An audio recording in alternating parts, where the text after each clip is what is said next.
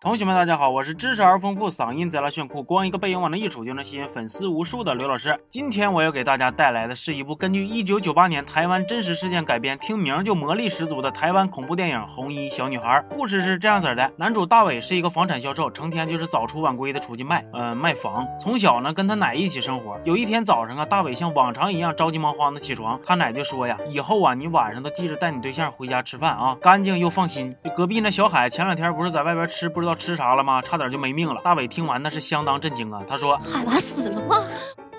大伟前脚刚走，后脚家里就出事儿了。他奶听见了自己的好姐妹阿水的呼唤：“大伟他奶呀，来呀，我带你一起吃个鸡儿去。”他奶一寻思，这不对劲儿啊，就你这老盒子精，拿啥带我吃鸡儿啊？更何况你前两天不是还失踪了吗？咋的呀？偷摸跟谁拜师学艺去了？正琢磨着呢，咣当，他奶摔了个大屁墩儿，接着从后边伸出了一双埋了吧胎、指甲盖子贼老长的小手，可能是打算扶他一把。兄弟呀，你还是很有胆量啊，啥你都敢伸手啊？就你这一扶，能把你阴间的二层小楼都给你扶没了，你信不信？大伟在外边卖房子的时候呢，他奶一直给他打电话，大伟也不接，然后扭头呢就瞅见地上有个包，里边装着他奶给他做的便当。大伟十分感动，不禁感叹道：“哎，要是再有个弹夹就好了，我就能合成一个平底锅了。”大伟有一个在电台做主播的女票，叫阿姨。虽然这是一部一五年的电影，但是编剧给角色起名的时候呢，还是挺有远见的。这又是大伟又是阿姨的，简直是郎才女貌，十分般配啊！晚上大伟去接阿姨下班，然后带她来看房子。大伟说呀，这个房子台地叠景，冬暖夏凉，个性化设计，紧跟时尚潮流，交通枢纽坐拥城市繁华，东方威尼斯演绎浪漫风情。现在问题就来了，请问我能邀你跳一曲社会摇吗？空中阿米的 music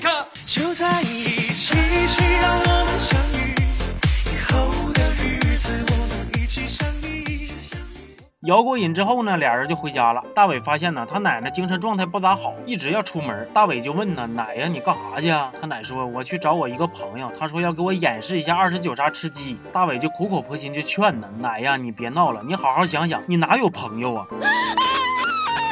隔天早上，大伟就看着之前失踪的阿水老太太回来了，见着大伟呢，还一直道歉：“对不起啊，对不起，我不该叫你奶奶的名字。”大伟一脸懵逼的就表示啊：“如果道歉有用的话，要警察干嘛？”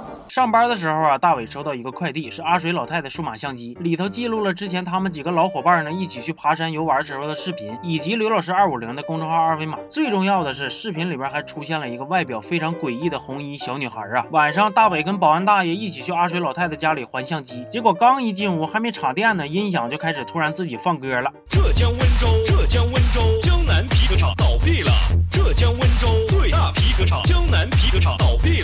第二天，他们一起查看了监控录像，发现大伟他奶呀，早在前天的早上就已经离开家了，还是被一个红衣小女孩牵着手走的。而且昨晚大伟和保安大爷的身后呢，也跟着那个红衣小女孩。转天，大伟一觉睡醒之后，发现他奶还没回来。正当他回忆自己童年跟奶奶的温馨回忆，即将痛哭流涕的时候，隐约的就听见他奶喊他名字。大伟四处查看，突然桌子上出现两条大美腿，给大伟都惊呆了。哇塞，这两条腿够我舔一个月了吧？然后大伟一个尿摆子就醒了。啊，啊做梦啊，白激动！晚上阿姨刚下直播呢，就看见大伟来接自己，但此时的大伟是汗都要流虚脱了，话也不会好好说了，张嘴就不唠正经嗑了，还敢跟女票耍脾气乱作了。大伟带阿姨回家吃饭，结果吃的那都是啥呀？在中国的四大菜系里，黑色甲壳虫是十分常见的，厨师偏爱它，因为其材质单纯，蛋白质丰富，而搭配新鲜米田共以及孕育于米田共中的火蛆。极易吸收，配搭食物的滋味，唇齿留香，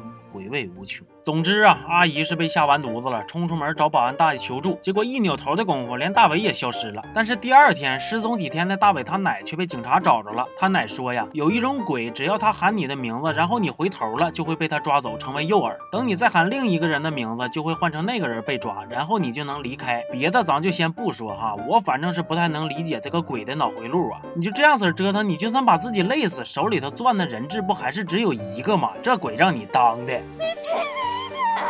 另一边，阿姨的日子也越来越难过了，经常大半夜做噩梦，梦见大姨妈侧漏，给她吓得嗷嗷哭啊。她接到了一个电话，神秘人告诉她一个地址，说大伟就在那儿的一座山上。于是乎，她报了警，还决定要跟救援队一起出发去找人。寻找的过程中呢，阿姨沉着冷静、坚强勇敢，最终不负众望的跟大部队走散了。接下来的情节呢，就比较俗套了，就各种见鬼呗，大鬼、小鬼，各种鬼，啥长满了人的树啊，血了呼啦的孩子呀，反正一大堆乱八七糟的。而之前一直出现的大 boss 红。红衣小女孩其实就是一只红衣鬼脸天鹅成精后幻化的形象，真是哎呦我去了，呜呜喳喳整老半天，原来你就是个大扑棱蛾子呀！拿鞋底子抽他不就完了吗？此时的大伟已经被小鬼们控制住了，而阿姨自己也被大 boss 给牢牢的锁脖了。那咱们的 boss 啊，拧着来拧着去的，哎就不动手。阿姨说：“你撒开我！你是不是昨天晚上吃韭菜盒子没刷牙呀？眼珠子都给我呛冒泡了！你撒开，沙狼撒开！”愤怒的阿姨回手就从裤裆里掏出一个燃烧弹，咣叽就把大 boss 给怼了。然后救援人员放出一颗震爆弹，随着一阵白光，大 boss 被轻松击退，阿姨他们成功获救。你们看我说啥来着？就这鬼真当劲儿，整个恐怖界都找不出第二只啊！最后，大伟、阿姨还有他奶三个人幸福的生活在了一起。阿姨还怀了孕，但是在片尾的彩蛋中呢，有一个 B 超的画面，显现出一张鬼脸，预示着事情的真相啊，远没有现在这样简单。全片到此结束。其实我觉着吧，想应对这种鬼呢，还是很简单的。以后出去闯荡江湖的时候，大家都给自己起个艺名，不就完事儿了吗？